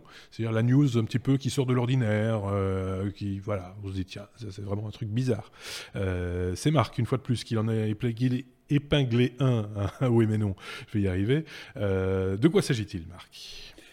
Bah, écoute, euh, vu qu'on a quand même eu un podcast, un numéro 189 dont le ton était relativement sombre, si on regarde un peu, j'ai voulu plomber. J'ai voulu plomber, non. j'ai voulu confirmer la tendance et cette fois-ci on va vraiment parler de trucs euh, totalement sinistres. Ah, Est-ce que vous aviez déjà entendu parler d'un truc qui s'appelle la vie d'après? Euh, C'est vieux, hein, ça remonte à 2010. Non, bah, ça me dit rien. Bah, grosso modo, c'était un service qui permettait à des gens, euh, en prévision de leur après-mort, de créer une sorte de petit euh, cimetière numérique en fournissant tous leurs accès Facebook, euh, YouTube, ah, etc. Oui, oui, Et ça permettait de programmer des messages qui allait être posté sur différents réseaux sociaux, différents Bien glauque. etc. Bien glauque. Eh bien, il y a des gens qui se sont dit que ce n'était pas suffisamment glauque mhm. et qui ont décidé d'aller plus loin. Et la boîte en question, elle s'appelle Eternheim, eterni.me, voilà, euh, qui, a, qui est une start-up, je ne sais même pas de quelle origine en fait, qui s'est mis en tête de développer euh, sur le même modèle, mais en allant donc beaucoup plus loin, un avatar de votre personnalité. Et donc, en fait, ce truc est encore en bêta fermé, donc on n'a pas pu aller voir ce que c'était.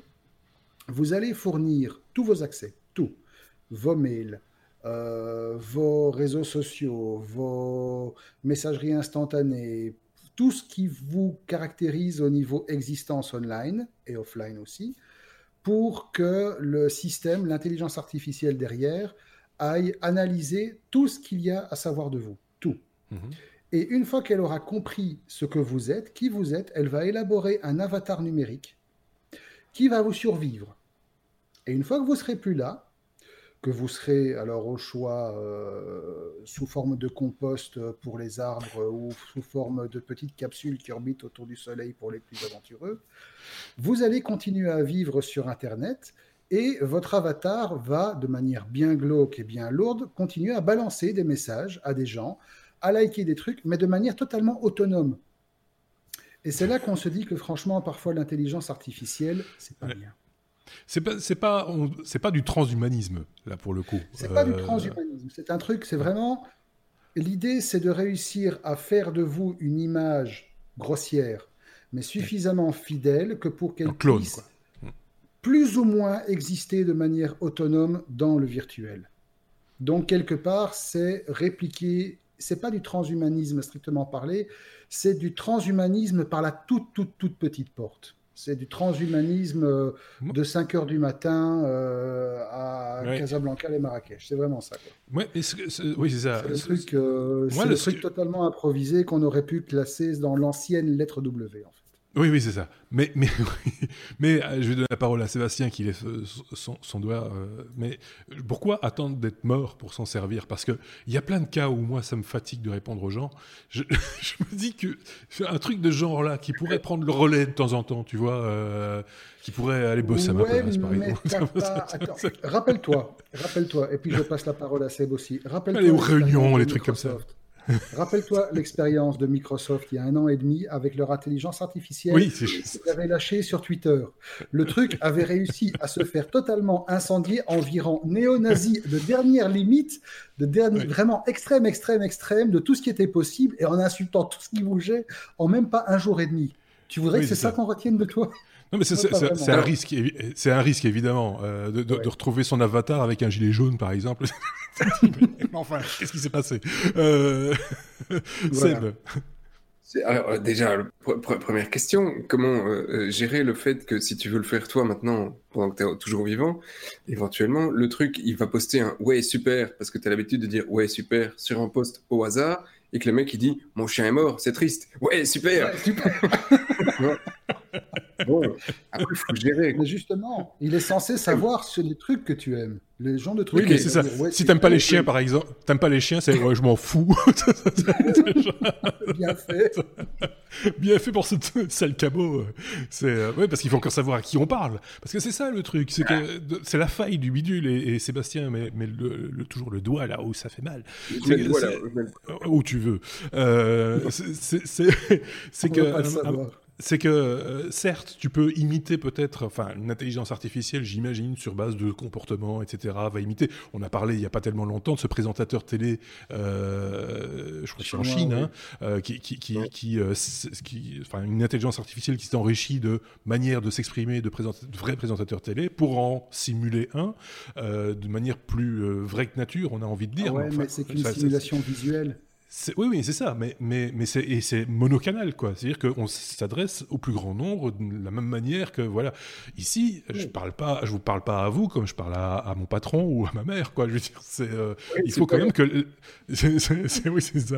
C'est, euh, il faut quand même que cette intelligence artificielle tienne compte aussi de ce type de paramètres à un moment donné. C'est, euh, ce serait plutôt inquiétant, quoi, de, de, de, voir tout d'un coup son avatar commencer à, je sais pas, à raconter des trucs. Après il y a des choses qui se passent dans l'avènement de la vie des autres. Donc, euh, tu as, tu, il va, imagine, il poste sur ton mur Facebook, et puis j'ai une autre question fondamentale. Et puis, tu, chaque année, tu vas écrire sur le, mur de ton, ton, ton, meilleur pote Allez, on va, se, on va se boire une pinte quand tu veux. L'année prochaine, malheureusement, il est mort. Et tu repostes un truc Allez, on va se boire une pinte quand tu veux. Ah non, il est mort. T'as l'air d'un couillon. Oui, ou alors il, il, fait la même chose et ce sont nos avatars qui parlent entre eux. Quoi, et qui... Et là, on en revient à la fin. Là, on en revient à la fameuse expérience où on avait mis Siri, Alexa et Cortana qui discutaient entre eux. C'était pas mal Donc euh, voilà, c'est quand même très particulier une fois. Répète, attends, pardon, répète-nous ça, calmement.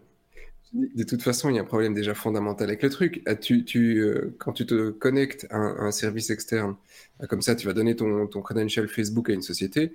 En gros, tu dois te connecter avec. Euh, merde, je reviens plus sur le nom, mais bref, tu, tu vas pas te connecter, tu lui donnes pas ton mot de passe. Tu utilises euh, le host, donc on le petit pop-up qui vient et tu lui donnes le truc. Mais dans six mois, ce, ce truc est périmé, tu dois lui redonner l'autorisation. Donc, comment t'es mort? c'est juste, il y a des failles. Hein. Le système n'est pas tout à fait, euh, c'est pas tout à fait terminé comme. Euh, c'est pas totalement terminé, mais le concept a déjà suffisamment intéressé le monde parce qu'en 24 heures après l'annonce du lancement, il y a quand même près de 1500 personnes qui se sont inscrites pour pouvoir être numérisées ah, après leur mort faut, faut pas croire, l'être humain a ceci de particulier, c'est qu'il veut exister après sa mort. Euh, il ne fait rien pendant sa vie, la plupart du temps, mais il voudrait bien exister au-delà de, celle-ci. Donc c'est, quand même. Rends compte de devoir continuer à bosser après? Oh putain.